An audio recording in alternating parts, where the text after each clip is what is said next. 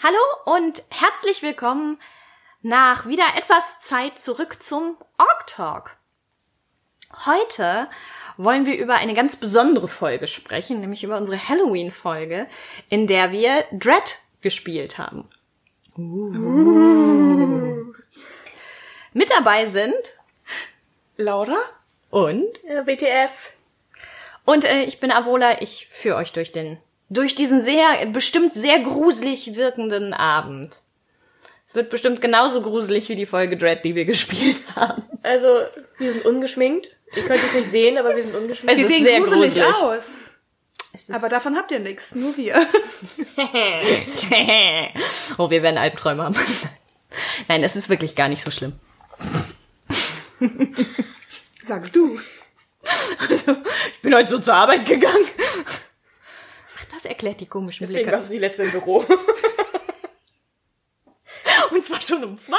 Die sind dann aus der Pause nicht wiedergekommen.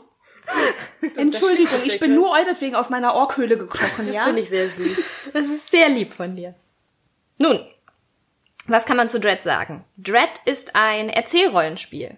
Das heißt, in erster Linie ging es darum, dass wir gemeinsam eine Geschichte erzählt haben. Dread, wie der Name schon ein bisschen anklingen lässt aus dem Englischen, ist ein Rollenspiel, was man in erster Linie dann benutzt, wenn man irgendetwas in Form von Horror oder Grusel machen möchte. Denn das Prinzip bei Dread ist deutlich anders als das, was wir bis jetzt gespielt haben. Man würfelt nicht, sondern man hat einen Jenga-Tower, Türm, Türmchen. Türmchen. Man hat einen Jenga-Turm, aus dem die Spieler immer dann einen Stein ziehen müssen, wenn ihr Charakter etwas tut, was er eigentlich nicht kann. Oder wenn er irgendein Problem überwinden muss, was nicht einfach zu überwinden ist. Das heißt, man braucht keine grundlegenden Stats. Man muss nicht wissen, wie schnell jemand rennen kann. Wir gehen einfach davon aus, wenn der Charakter nicht als, ich weiß nicht, 200 Kilo runde Kugel beschrieben wird, die sich meistens nur schleppend voran bewegt, kann er normal schnell rennen. Wenn er nun aber versucht, einer, nun, irgendeiner Form von Tier zu entkommen, die deutlich schneller ist, da wir im Dread-Universum sind, sagen wir mal einem Werwolf zum Beispiel, besteht schon wiederum die Chance, dass man mal ein Steinchen ziehen muss, weil so ein Werwolf doch schneller sein kann als ein Mensch. Dread gibt einem als Spielleiter keine Weltform. Anders als sonst könnten wir hier, kann ich euch hier jetzt nicht sagen, oh, die Welt sieht so und so aus, sondern ihr bekommt Regeln an die Hand, wie ihr mit euren Mitspielern umgehen sollt, wie man gemeinsam eine Geschichte erzählen kann und wie man sich ungefähr die Story überlegt. Das heißt, man überlegt sich eher sowas wie einen, sagen wir mal, Filmplot. Und wie bei den meisten Filmen wird vorgeschlagen, dass man es zum Beispiel in drei Akte aufteilt. Am Anfang ist irgendwas, in der Mitte kommt dann irgendwann der Höhepunkt und am Ende klärt sich dann auf, dass der böse Geist im Freizeitpark der alte Hausmeister war im Drachenkostüm. Klassiker. Der Klassiker. Kennt jeder diesen Film? Die klassische Scooby-Doo-Gang. Anders als bei Scooby-Doo ist es hier nur so, dass wenn die Leute immer wieder am Türmchen ziehen und irgendwann dieses Türmchen vielleicht doch mal umfallen sollte, der Charakter tot ist. Und zwar tot, tot. Einfach tot. Weg vom Tisch. Weg vom Tisch. Gleichzeitig ist es aber so, dass man entscheiden kann als Charakter, wenn man jetzt sagt, okay, ich will XY versuchen, ich als Spielleiter sage, dafür musst du, musst du einen Stein ziehen. Du kannst nicht mehr sagen, dass du das nicht machen willst. Das funktioniert nicht. Aber du kannst sagen, okay, ich nehme einfach die, die grundlegende Konsequenz in Kauf, ohne den Turm zu, zu ziehen. Das heißt, ich will ein Fenster einschlagen. Ich sag dir, ja, kannst du machen. Du musst aber deine, deine bloße Hand benutzen, weil du hast gerade nichts, womit du das zerschlagen kannst. Kannst du entweder den Turm am Turm ziehen und sagst, okay, mach ich, schlägst Fenster ein, passiert nichts. Oder du gehst von der Sache zurück, sagst, ich will nicht am Turm ziehen, schlägst trotzdem das Fenster ein und hast daraufhin Glasscherben in der Hand. Könnte ich auch am Turm ziehen? Also ich sag mal, anfangen zu ziehen.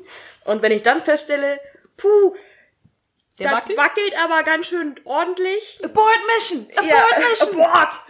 Wenn ich mich richtig erinnere, erinnere ja. Ah, okay. Rein Das theoretisch. heißt, ich könnte ihn vorlockern. Also wenn man sehr, sehr fies denkt, könnte ich ihn vorlockern ja. und etwas, ich sag mal, instabiler machen für Ja. Leute, die nach mir ziehen müssten. Ja, wenn du die loswerden willst. Jetzt mal ganz unter uns. Klar. Okay, cool. Okay, cool.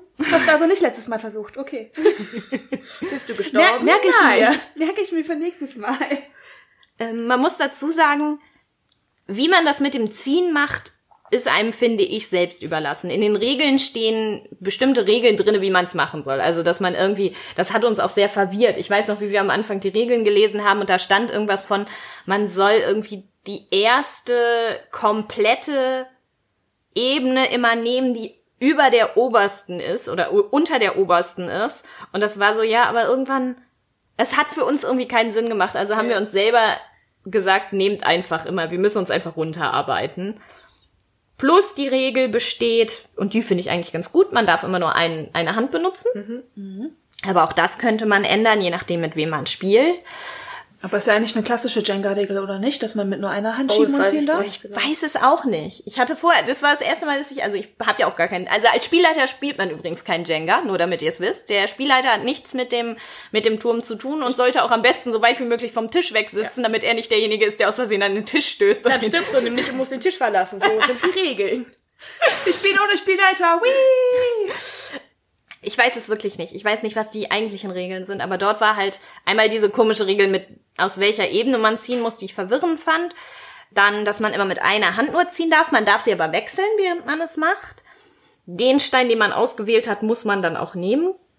Gibt es rein theoretisch eine Regel? Ich weiß gar nicht, ob wir das so gemacht haben, Nee, aber, ihr, ich, aber ich glaube, ihr habt euch nicht umentschieden. Aber eigentlich Wir haben ist aber ein das bisschen darfst- angetestet, ja. Ja. Also wenn du einen Stein erstmal bewegt hast, ist es tatsächlich so, dass du keinen anderen Stein mehr bewegen darfst. Du Eigentlich darfst nur ja. noch abbrechen oder du musst es durchziehen. Genau. Aber es ist nichts mit anpieksen, halb durchstecken, ah nee, ich nehme doch lieber einen, der nicht ganz so gefährlich aussieht. Ich glaube, wir haben das ja nicht auch gemacht. dämlich. Ich weiß es aber nicht mehr. Nee, aber wir haben das nicht gemacht. das wären zum Beispiel Regeln, die man noch einführen kann. Und es ähm, wurden ja auch von Anfang an Steine rausgenommen, ne? Genau, dadurch, dass wir, man sagt, es sollen, glaube ich, eigentlich fünf Mitspieler sein, mindestens. Und für jeden Mitspieler, der weniger dabei ist, nimmt man drei Steine raus. Das heißt aber auch, wenn mal der Turm umfällt, was ja bedeutet, dass ein Mitspieler rauswandert, wird der nächste Turm, der aufgebaut wird, hat dann nicht nur drei weniger, sondern hat dann auf einmal sechs weniger. Oder hat zum ersten Mal drei weniger, weil man gleich schon mit fünf Spielern angefangen hat. Auch das ist natürlich wichtig, weil umso länger die Geschichte geht, umso spannender wird es, umso mehr Spannung wird aufgebaut. Und wenn dann der erste Charakter gestorben ist, ist es natürlich für alle anderen auch nervenaufreibender, weil halt einer ist ja schon tot, so klassisch halt Horrorfilm.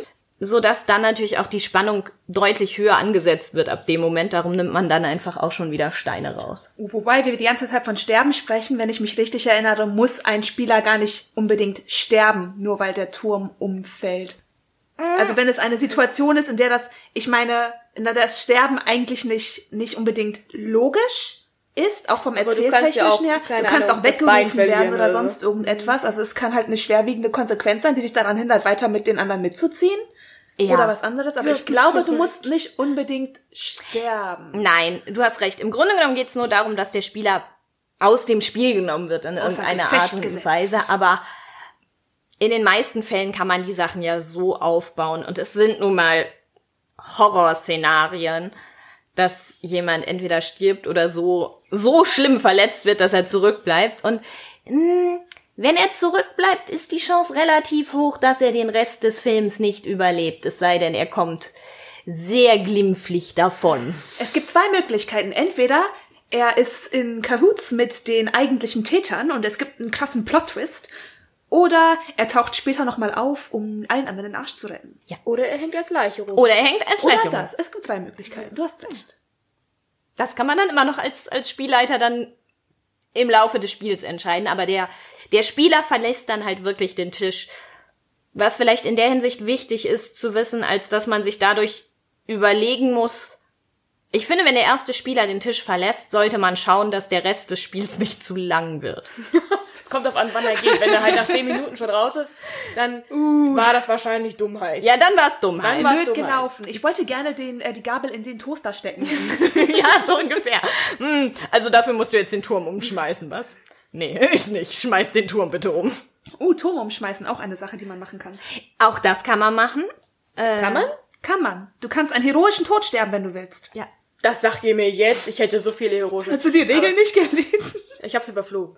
Ich hab, ich hab nur gehört Jenga und dann war schon so, alles klar. Alles klar. Ja, es ist halt, also ich finde auch klar, es gibt Regeln und äh, wie du sagst, ne, man kann einen heroischen Turm, äh, Tod sterben. Was man vielleicht auch bedenken muss, ist, man muss immer ein paar Sekunden warten, nachdem man den Stein oben drauf gelegt hat, denn es kann ja immer noch sein, dass nachdem der Stein oben Die drauf gelegt wurde, die Nachschwingungen des Turms dazu, da, dazu führen, dass der Turm umfällt, weil dann möchte man ja nicht, dass der nächste deshalb stirbt. Oder doch?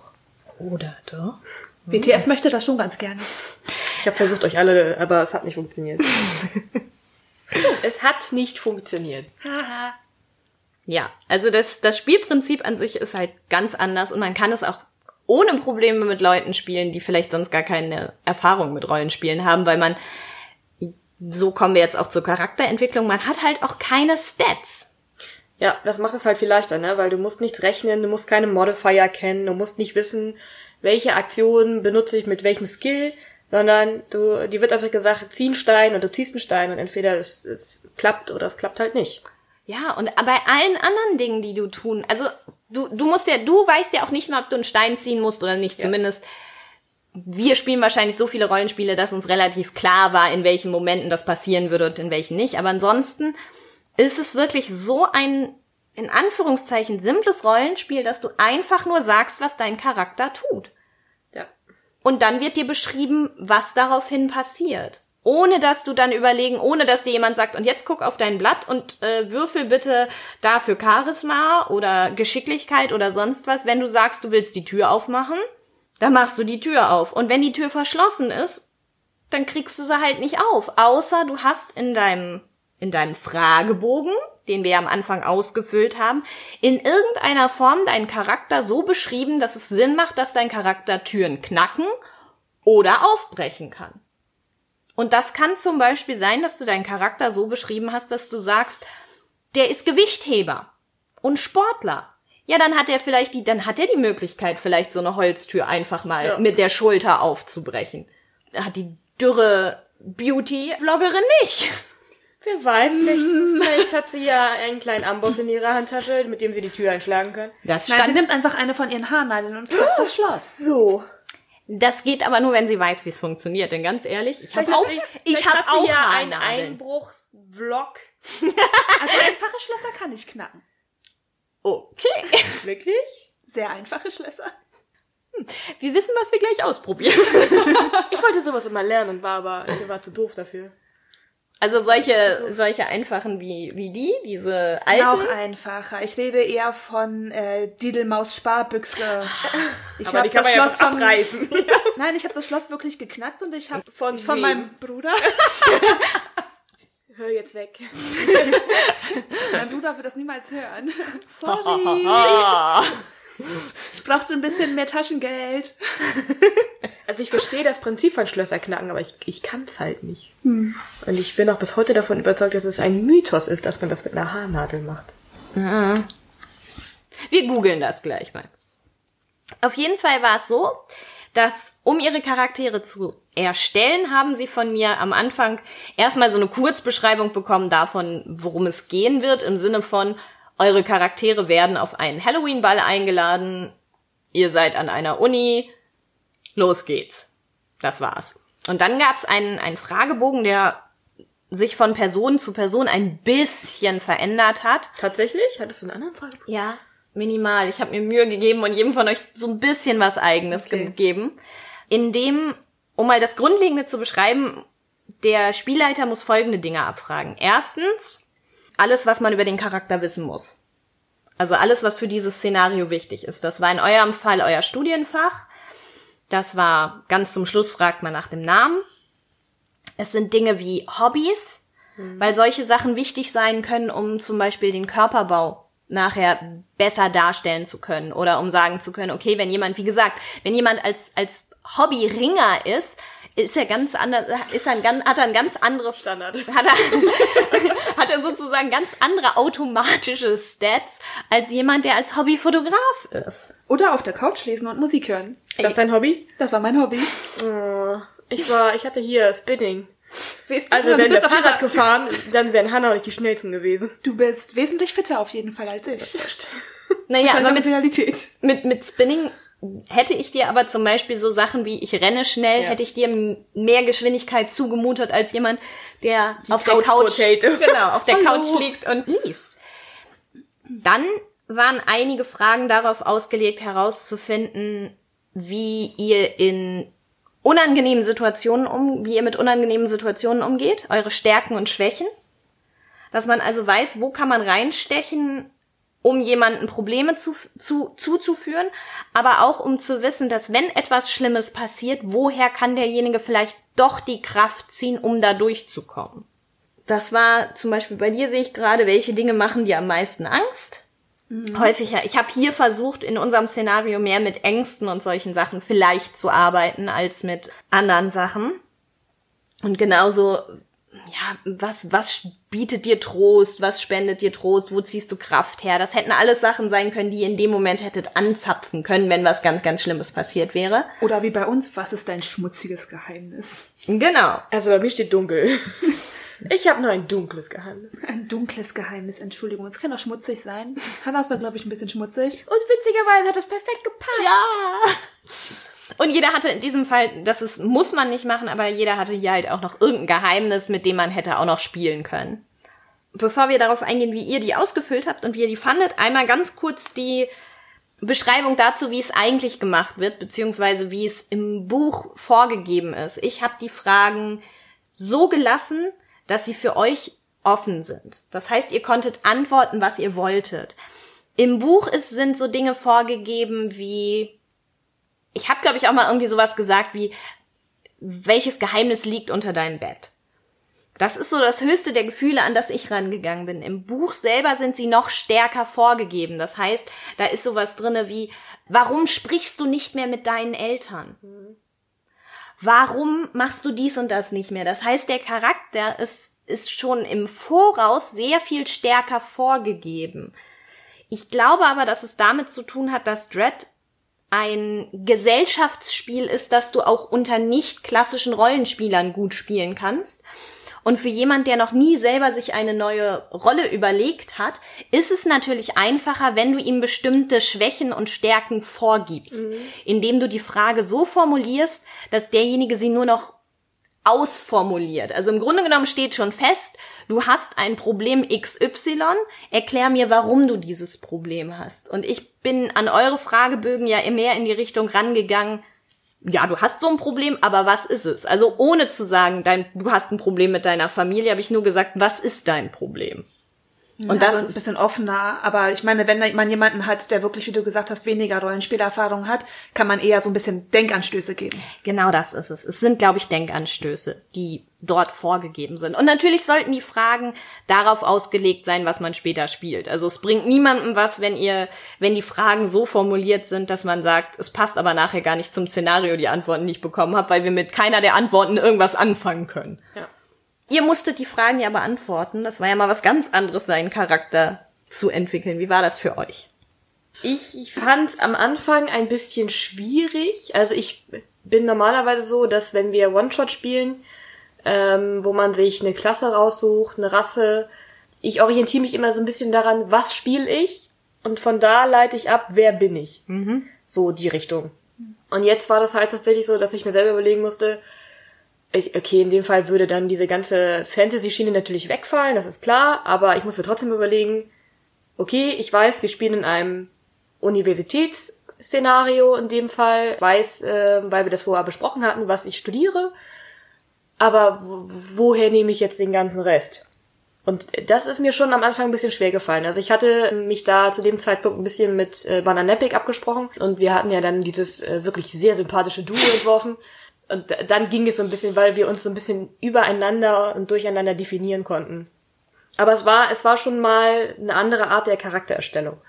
Und äh, man muss sich über andere Dinge Gedanken machen als sonst. Also sonst überlege ich, brauche ich diesen Skill wirklich? Muss ich jetzt wirklich den Dolch mit den Zähnen schwingen können, damit ich noch mehr Angriff krieg? Und in dem Fall war es halt wirklich, okay, was ist mein dunkelstes Geheimnis? Was ist auch ein Geheimnis, was man eventuell später in dem Spiel noch triggern könnte? Und man muss sich im Prinzip einen eigenständigen Menschen ausdenken. Ja. Ja, also dem kann ich auf jeden Fall zustimmen. Ich glaube auch so ziemlich bei allen Systemen, die wir bisher ausprobiert haben, war es immer mehr ein, die Klasse interessiert mich. Was für eine Persönlichkeit würde in diese Klasse reinpassen Ja. oder in diese Rasse oder ähm, was auch immer. Zum Beispiel bei Masters of Umda war ich eine seltsame Mischung aus halb Dino, halb, halb Bambi und hatte deswegen diese, diese Fluchttierinstinkte, Ja. war deswegen re relativ ängstlich und irgendwie so ein bisschen, ne? Weil das hat mit dem Bambi zusammengepasst hat. Nicht so sehr mit dem Dinosaurier, aber mit dem Bambi. Und sich wirklich allein auf die Persönlichkeit zu fokussieren, weil eigentlich ansonsten an dieser, an dieser Figur nichts großartig Besonderes dran ist. Also in unserem Szenario waren wir auch alle einfach alltägliche, normale Menschen. Ja. Na, also ohne besonders spezielle Skillsets, wie jetzt zum Beispiel das Thema Schlösserknacker oder sowas in der Richtung. Ja, wir waren alle ziemlich durchschnittlich, ne? Einfach, also überdurchschnittlich unsympathisch fand ich. Das ist, das ist richtig. Aber das kam auch erst im Zusammenspiel raus. Also tatsächlich so viel ähm, Charakteristika waren da noch gar nicht unbedingt drin, aber in unserem Zusammenspiel sind wir irgendwie alle sehr schnell in irgendwelche bitchigen Arschlöcher eskaliert. Ich weiß nicht, was da passiert ist, aber es, die Das Chemie war da. ziemlich extrem, ne? Also, also vielleicht war wir ein bisschen fies, ja. Aber ich meine, ich habe sie nicht umgebracht. Ich meine, ich habe mir meine immer so als ein bisschen hochnäsig vorgestellt, aber das war's dann auch. Aber mit eurer in Kombination mit euch wurde sie irgendwie ein bisschen gemeiner, als ich sie geplant hatte. Aber sowas kann auch passieren. Das Man spielt ja schließlich nicht alleine. Lustigerweise habe ich auch einen Charakter gemacht, der seiner besten Freundin eigentlich in den Rücken fällt die ganze Zeit. Ich glaube, das hat sich alles einfach hochgeschaukelt. Ich finde, wir haben sehr gut zueinander gepasst. Allesamt. Ja. Oh ja. Oh ja.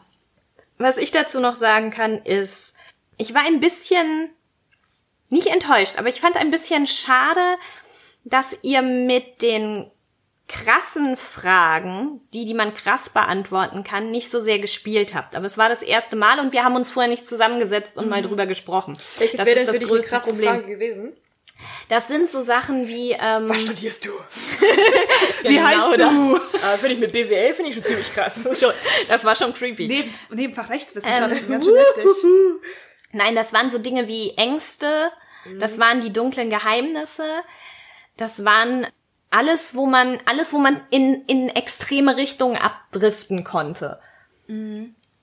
Aber wir haben auch wesentlich, also ich meine, ich für meinen Teil jedenfalls, ich weiß ja nicht, wie euer Antwortbogen ausgesehen hat, wesentlich kürzer geantwortet, als was vielleicht vorgesehen gewesen ist. Aber ich habe auch zugegebenermaßen den Teil über äh, potenzielle Fragen und Antworten, der aber, glaube ich, auch eigentlich für uns nicht in dem Sinne wichtig gewesen ist, erst kurz vor dem Stream angeschaut und weit, äh, also lange nachdem ich meinen Teil ausgefüllt hatte und dann dachte ich mir so, oh, okay, ich hätte auch wesentlich detaillierter sein können. Ich, mein Problem war, also was heißt Problem? Mein Gedanke war eigentlich eher, dass ich gedacht habe, okay, jetzt wird nach einem, bleiben wir mal bei dem Beispiel, bei, nach einem sehr dunklen Geheimnis gefragt. Natürlich kann ich dir sagen, äh, als ich 16 war, habe ich meine Mutter ermordet und hinten im Garten verscharrt. Ne, ist klar.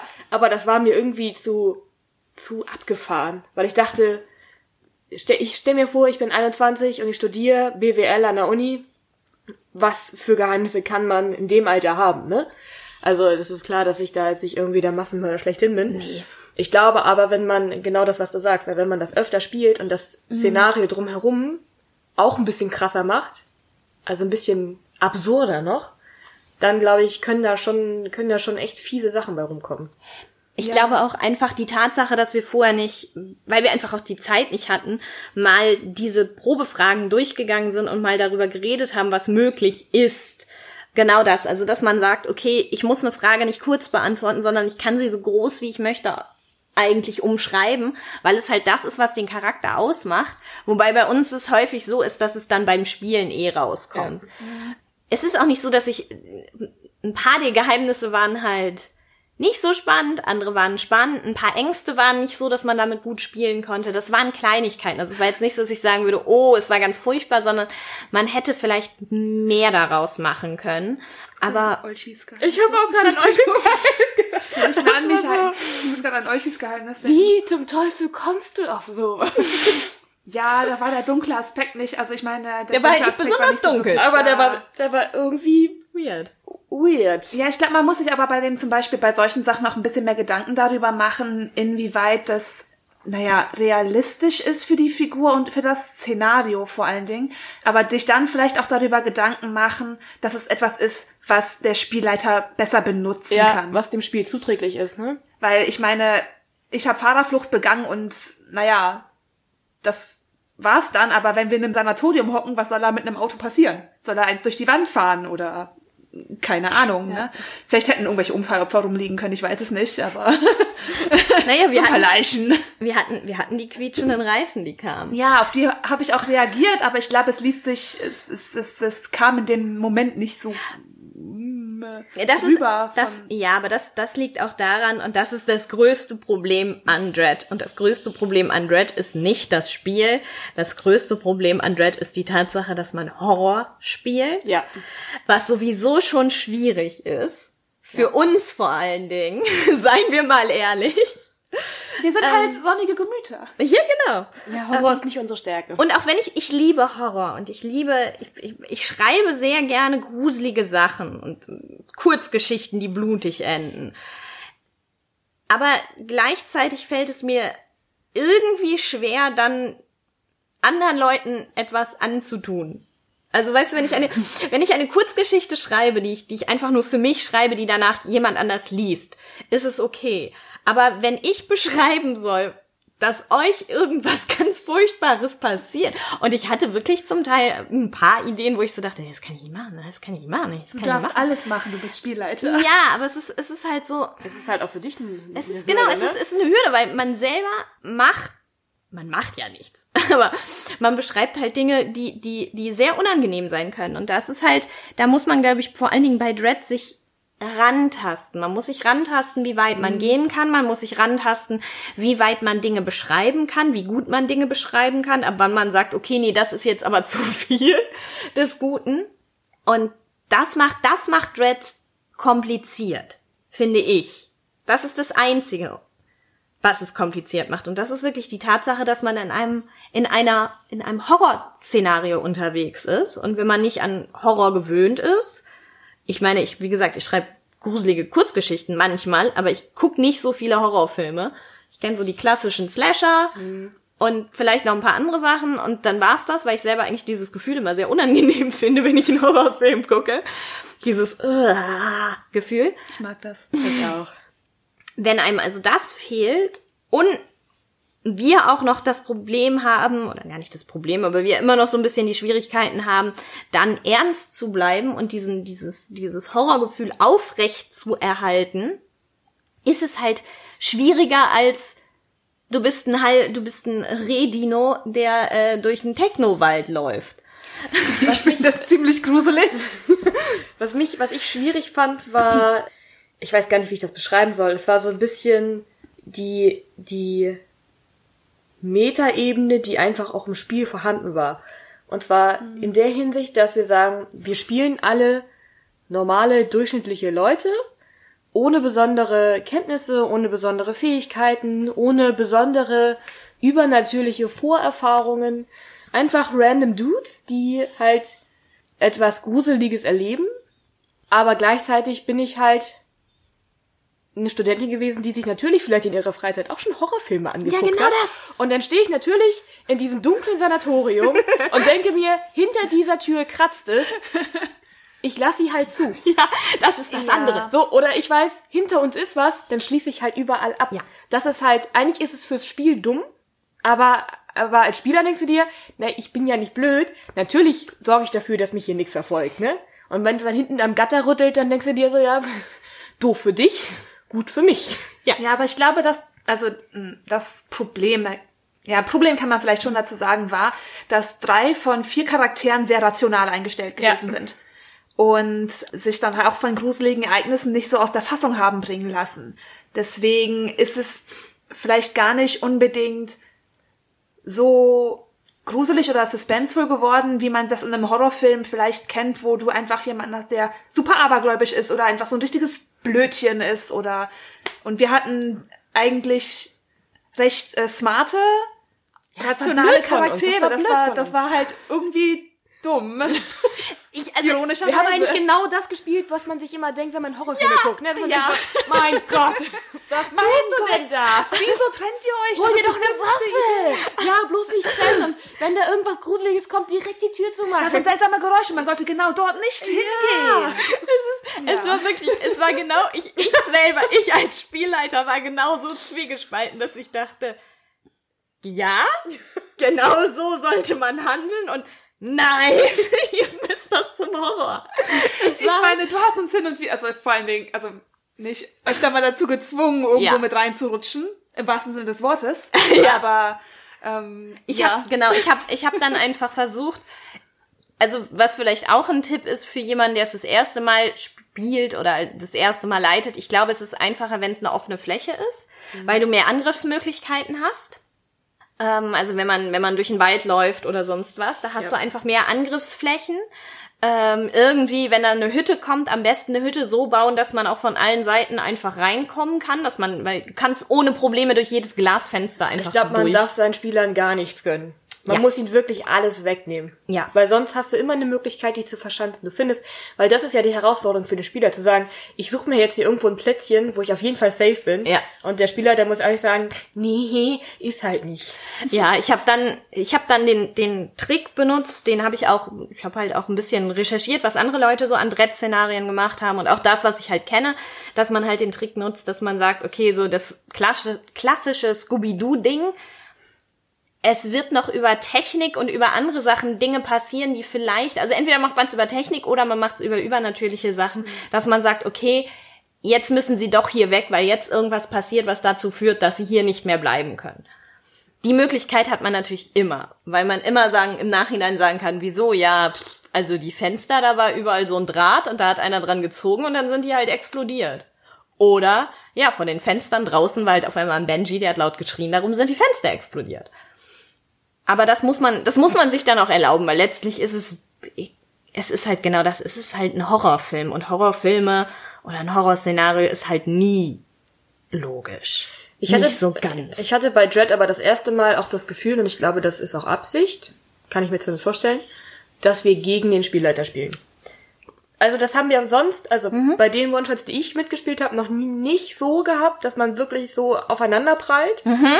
Und irgendwie ja, irgendwie spielen die, also ziehen die Spieler an einer, an einem Seilende und der DM zieht an dem anderen Seilende und man versucht irgendwie sich gegenseitig so den Rang abzulaufen und zu gucken, wie kann ich ihn jetzt am besten in die Enge treiben und der Spieler sucht sich halt irgendwie Möglichkeiten, um sich halt irgendwie zu befreien oder um sich die, die, aus dieser Situation zu befreien zumindest. Ja, ich, ich weiß, was du meinst. Ich muss auch ehrlich sagen, das war das erste Mal, dass ich aktiv versucht habe, euch umzubringen. Ja. Es ist einfach so. Es ist ganz ehrlich, ist es ist das, es ist das erste Mal, aber das, das macht dieses Szenario halt aus. Sonst passiert es nur aus Versehen. Genau, Vielleicht auch, weil wir manchmal dumme Entscheidungen treffen. manchmal. Genau, bei allen anderen Sachen, bei allen One-Shots, die wir bis jetzt gespielt haben, wenn ihr gestorben seid, ist es passiert, weil wir kurz vorm Ende waren und ich sagen konnte, okay, ich kann jetzt damit leben, dass der Charakter jetzt wegfällt. Und er auch was gemacht hat, wo klar ist, dass einfach die Chance sehr, sehr hoch ist, dass er stirbt, dass ich dachte, okay, 50-50 Chance, entweder er stirbt oder nicht. Let's see. Aber hier war es wirklich so, dass ich es, und das war, eigentlich war es für mich deshalb auch sehr spannend, weil es hat eigentlich Spaß gemacht, dass ich versucht habe, aktiv euch irgendwie umzubringen. Und es hat aber dadurch auch Spaß gemacht, dass ihr dagegen angeht. Weil es ist ein Szenario, in dem man sterben kann. Hundertprozentig, das wissen alle. Es ist Horror. Es ist klar, dass jemand sterben kann. Also gehen auch alle mit diesem Gefühl rein, ich weiß, dass ich diesen Tisch möglicherweise mittendrin verlassen muss. Und ich weiß, es ist eine Welt, in der ganz klar die Chance besteht, dass einer von euch stirbt. Und zwar höher als bei allen anderen. Bei allen anderen Sachen habe ich immer noch irgendwie, man- manchmal, manchmal sorgt man dafür, dass dann doch nichts passiert oder dass es, dass man nur kurz vorm Sterben ist oder keine Ahnung was. Aber das ist, das machte dieses Hin und Her deutlich spannender, weil man halt, man ist halt nicht die, man ist halt nicht die Fantasy-Story, die man erzählt, sondern man ist halt die Horror-Story. Und da, die endet halt häufiger tödlich. Außer bei uns. Wir waren einfach alle zu gut in Jenga. Ja, und wir haben auch nicht so viel gezogen. Ja, Das kommt yes. dazu. Es gab nicht genug Situationen, in denen ihr hättet ziehen können. Man muss sich Hat nur ein paar Mal ziemlich gewackelt. Ich glaube am Ende zweimal.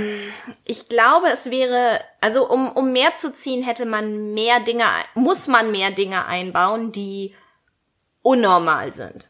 Das heißt, Räume, in denen Fallen sind, Ja. aus denen man wieder rauskommen muss. Also so klassische Saw-Rätsel.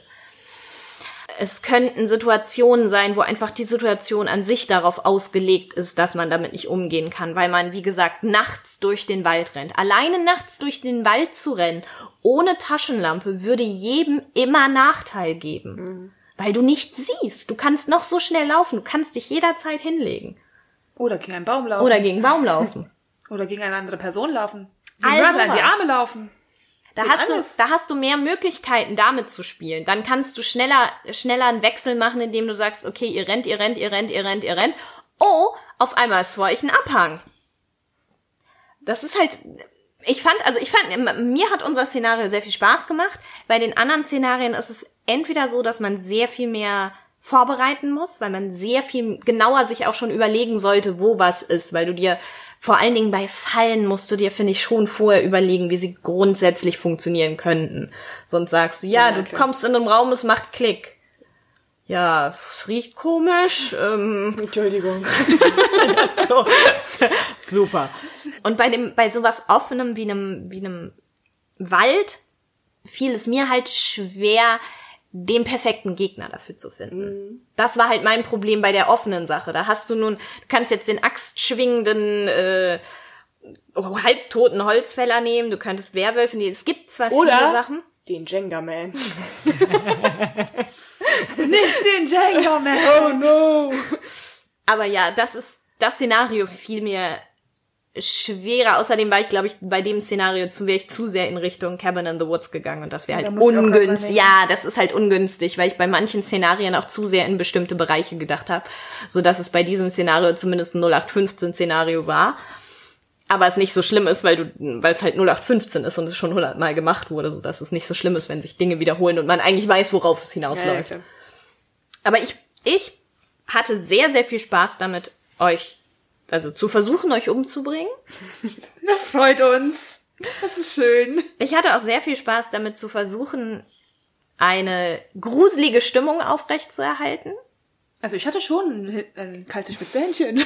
Also teilweise fand ich, das war, haben wir uns geschlagen. Ne? Ja. Also, Also wir waren, wir waren, hatten unsere albernen Momente, wie wir sie immer haben, wenn irgendwas Gruseliges oder emotional Tiefgreifendes passieren soll, aber wir hatten unsere Momente, wo wir uns wirklich dann auf die gruselige Stimmung eingelassen haben. Ich finde, das haben wir gar nicht so ich schlecht finde, wir gemacht. machen Fortschritte in den letzten Ja. zwei, drei Jahren. wir sind besser geworden. Baby Steps. Oh yeah. Also es war auf jeden Fall, dieses Mal würde ich sagen, war es nicht so, dass ihr in den extrem gruseligen, also dass es uns in den extrem gruseligen Momenten passiert ist.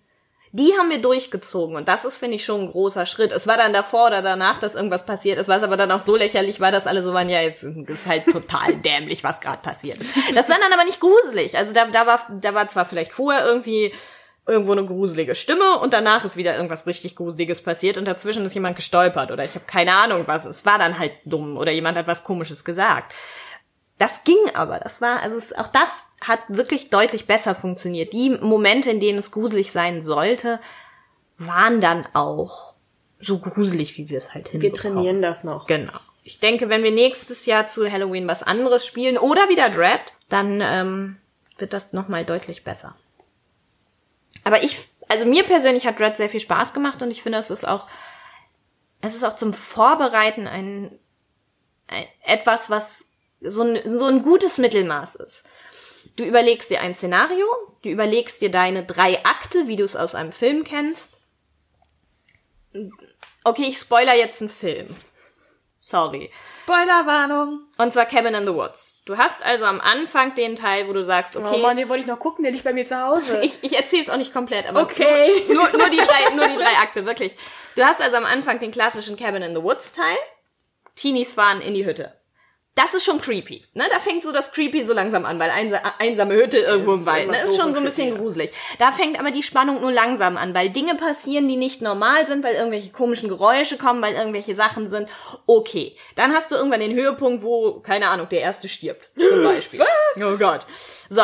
Dann hast du den Teil, der der Horrorteil ist. Leute sterben. es, es werden Leute umgebracht. Es kommen Monster, es kommt der Axtmörder, es kommt wer auch immer. Und dann hast du den letzten Teil, in dem sich irgendetwas erklärt. In den meisten Horrorfilmen hast du ja am Ende auch nochmal die Erklärung dazu, warum ist das, weil es ist ja nie so. Zumindest Du musst ja immer die Story kennen, damit du das lösen kannst. Das Genau. Und genau so baust du halt das andere auch auf. Das heißt, du hast am Anfang irgendwas, was dazu führt. Ich, im Grunde genommen, ich beschreibe euch die gruselige Atmosphäre. Wir kommen hin, wir sind normale Leute, wir denken, wir sind in, einem, in, in einer normalen kleinen Hütte im Wald und uns fallen die ersten komischen Sachen auf, wie äh, ich habe irgendwie das Gefühl, das Bild, was an der Wand hängt, guckt mir hinterher. Okay. Dann hast du den Moment, okay, Schnitt, jetzt kommt der Horror. Das ist der zweite Akt. Und dann hast du nochmal den dritten Akt mit dem Höhepunkt, in dem die Helden, in dem die Spieler entweder alle sterben, weil es halt der letzte Akt ist, oder indem sie zumindest vielleicht auch mit dem letzten Stich des Mannes mit der Hockeymaske rausfinden, ach, es war die ganze Zeit der Sohn von nebenan. Ne? Oder, oder sowas. Also ich hoffe, es war jetzt nicht gespoilert, ne? Ich glaube, ich habe, glaube ich, gerade 50 Filme zusammengemischt, um irgendwas zu erklären.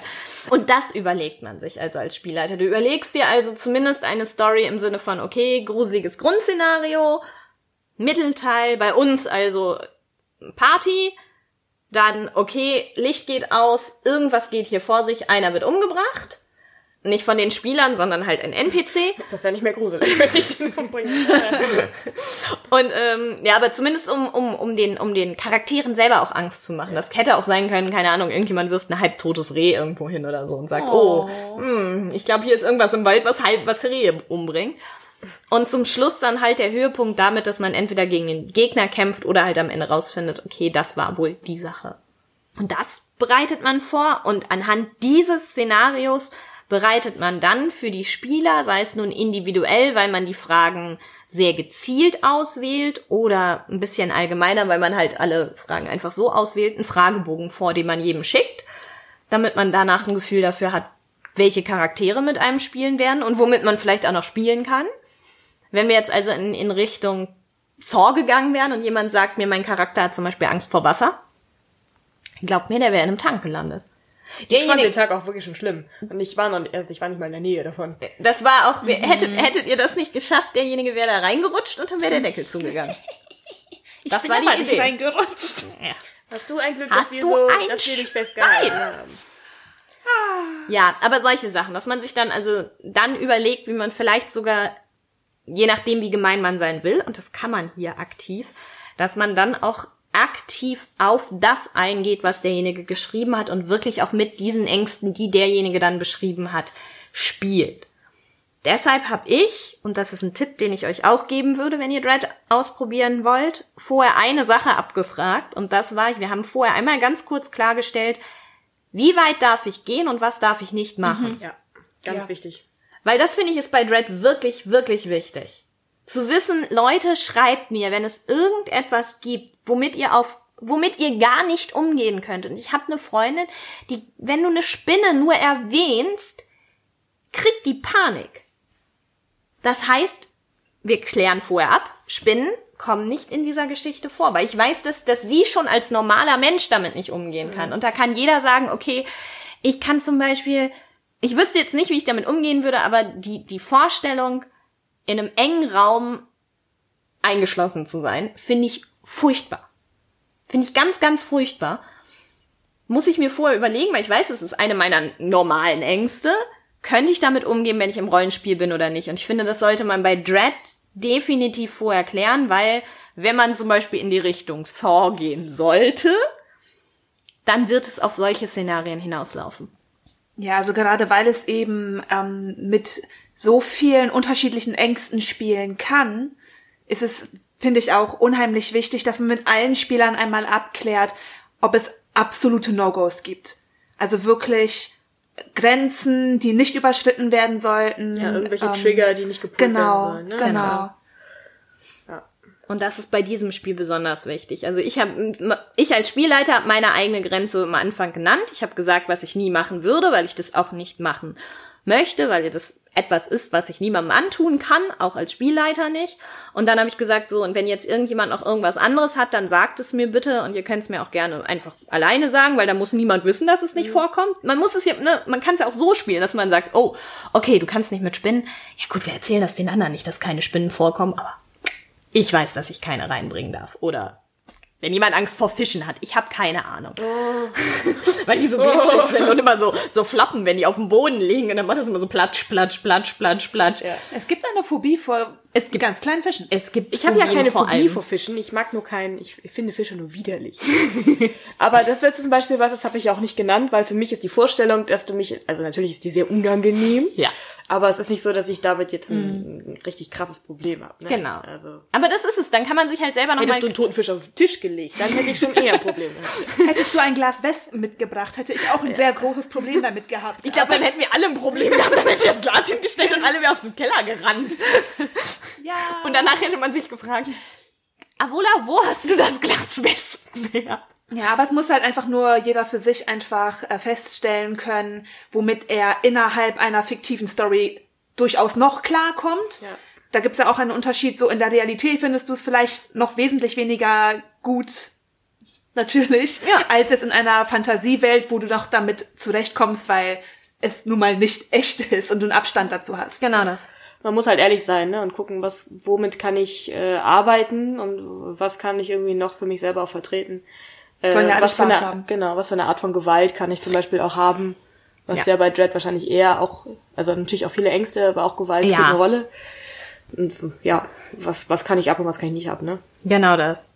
Deswegen, eigentlich sollte man es bei, also bei jedem Rollenspiel, ja. das in irgendeiner Art und Weise in Richtung Erwachsenen, also in diese Richtung gehen kann, sollte man sowas eigentlich immer vorher abklären, weil das ist, kann echt unangenehm sein für die Leute. Aber da Dread nun mal als Kernprinzip dieses unangenehme Gefühl hat und man mit unangenehmen Gefühlen die ganze Zeit eigentlich arbeitet, weil es nun mal ist wie ein Horrorfilm, sollte man es hier halt doppelt. Man kann halt die Augen nicht zumachen. Wenn du dir vorstellst, meinem Charakter passiert das gerade, ist es was anderes, als du, selbst wenn es im Film passiert, kannst du im Notfall einfach die Augen zumachen und dir die Ohren zuhalten. Aber das funktioniert halt in dem Moment nicht, weil du ja der Charakter bist. Deswegen ganz, ganz wichtiger Tipp, klärt das vorher. Ich weiß gar nicht, ob das in diesem Regelwerk, drin, Regelwerk drin stand, aber für mich war das sehr wichtig. Selbst wenn ihr es danach nicht benutzt, ich habe davon dann auch, also klar, das, was ich gesagt habe, was ich nicht machen würde, war ja sowieso klar, dass es nicht passieren würde, wobei es da auch eher um Gewalt ging als um, ähm, ja. um eine mhm. Angst. Aber auch so habe ich ja sonst gar nicht so viel mit so, so furchtbaren Ängsten gespielt. Das Gruseligste wäre halt dieser, dieser Wassertank gewesen. Aber trotzdem, man weiß nie, was einem währenddessen vielleicht doch noch für eine Idee kommt, wo man vielleicht doch noch sagen kann, oh, wisst ihr was, äh, du rutscht irgendwie, oh, du, du, du hast dich, du hast dich in diesem Spind eingeschlossen, um dich zu verstecken. Gute Idee. Dir geht die Luft aus. Und du kriegst das Ding nicht wieder auf. Solche Sachen. Also alles, wo man weiß, okay, das sind so, können so Urängste sein, mit denen man spielen kann, sollte man halt vorerklären, ob derjenige damit klarkommt oder nicht. Und ansonsten halt einfach streichen. Es gibt mehr als genug Sachen, die man mit den armen Spielern machen kann. Da mm, ist es egal, ob Spinnen drin vorkommen oder nicht. Bärenfallen sind auch immer schön. Mit oder ohne Bär drin? Völlig neue Möglichkeiten. Ist hm, es ist ein Teekesselchen, Beerenfalle. Hm. Oh. Oder das könnte eine Himbeere. ganz neue Horrorfilme hier, ganz neue Horrorfilme. So ein Glücksbärchen, das in so, in so, in no. Beerenfalle steht. Ich finde Glücksbärchen ist ziemlich gruselig, die sind ja. jetzt fröhlich. Du findest Glücksbärchen gruselig?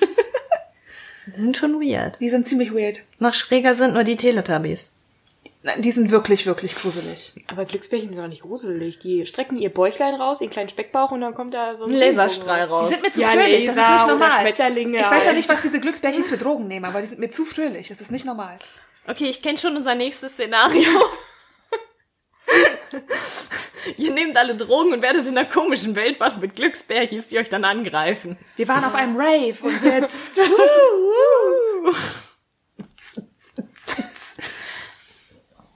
Naja, also wie gesagt, von mir aus kann ich sagen, ich würde es auf jeden Fall nochmal spielen. Wie, was, was ist euer Fazit zu Dread?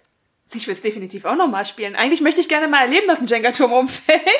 Ich würde es auch noch mal spielen. Ich würde es, ähm, also eigentlich gerade weil, weil Jenga so viele Möglichkeiten bietet, würde ich gerade sagen. auch Jenga ist ein, äh, ein sehr diverses Spiel. Äh, nee, auch weil Dread einfach viele, viele Möglichkeiten bietet und viele Szenarien, für viele Szenarien geeignet ist. Ähm, ich hätte es aber beim nächsten Mal gerne ein bisschen tödlicher. Ja, definitiv. Das ist, aber das ist der einzige Wunsch, den ich habe, tödlicher. Ansonsten war alles, war alles gut. Ja, genau. Also wie gesagt, äh, tot. Also Ja. der Turm Ich muss mal will, dass die Leute oder sterben. jemand muss den Turm umschmeißen, weil die Situation es erfordert. Jetzt weiß ich ja, dass ich Oder- einen heroischen Tod sterben kann. Ja, aber ich meine, ich würde Nach jetzt auch 15 Minuten. es ist auch einfach dieses, man hat jetzt einmal gespielt, man hat jetzt irgendwie ein bisschen Ja. Blut geleckt und ähm, leider gar nicht so viel Blut geleckt, aber man möchte es ja beim nächsten Mal auch nochmal besser machen und irgendwie das ganze Erlebnis intensiver gestalten und immersiver und dann yes. Yes. Tod und Verderben. Tod und Verderben. Wow, die Leichen stapeln sich. Und ich sitze am Ende allein vorm am Tisch. So, und wen bringe ich jetzt um? Alle nochmal. Ihr habt ja alle noch eine zweite Rolle. Neue Charaktere reinschmeißen und los. Nein, aber also ich bin mir ziemlich sicher, sollten wir äh, nichts anderes finden für nächstes Jahr zu Halloween, finde ich, ist Dread gerade etwas, was sehr, sehr gut geeignet ist. So ähnlich wie ich finde, dass wir auch noch mal äh, zusammen noch mal eine Runde irgendwann Everyone's John spielen müssen, weil das auch ein Regelwerk ist, was man sehr schnell, sehr leicht machen kann. Ja, und das ist auch eins, wo man halt nochmal, jetzt kennt man's und dann kann man es jetzt nächstes Mal ein bisschen anders machen. Ja. Wobei es weiterhin so weird bleibt, weil real ist das Kacke. Ja, aber weniger kooperativ. Also wenn ihr wissen wollt, wie Everyone is John, äh, Everyone is John ist, hört euch doch einfach mal den Podcast dazu an. Dazu haben wir nämlich schon einen gemacht. Oder guckt euch die Folge an, nachdem ihr Dread geguckt habt. Super subtile Schleich- und Eigenwerbung. Klicken Sie hier. Wo?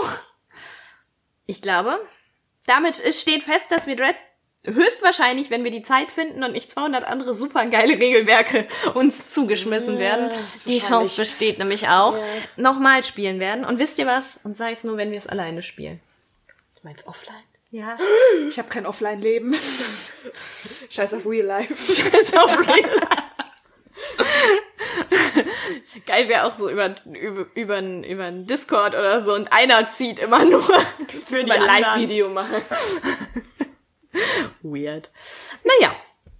Äh, wir hoffen, euch hat Dread gefallen, wenn ihr die Folge gesehen habt. Wir hoffen, dieser Podcast war irgendwie informativ und ihr probiert Dread vielleicht mal aus. Ich glaube nämlich, Dread ist auch was, was man mit, wie gesagt, nicht so Rollenspiel-fanatischen Freunden ganz gut spielen kann. Sie müssen halt nur Horror mögen, deshalb ist es nicht unbedingt das Richtige, um es mit der Familie zu Weihnachten zu spielen. Es sei denn, die ganze Familie steht auf Horror und findet Weihnachten sowieso blöd und wünscht sich, dass das ganze Jahr über Halloween sei. Dann ist das perfekt. Du hast absolut recht. Ja, wir hören uns demnächst wieder. Wir haben noch zwei Podcasts vor uns, von denen wir vielleicht noch einen dieses Jahr schaffen. Und ansonsten bis zum nächsten Mal. Auf Wiedersehen. Tschüss. Tschüss. Tschüss. Tschüss.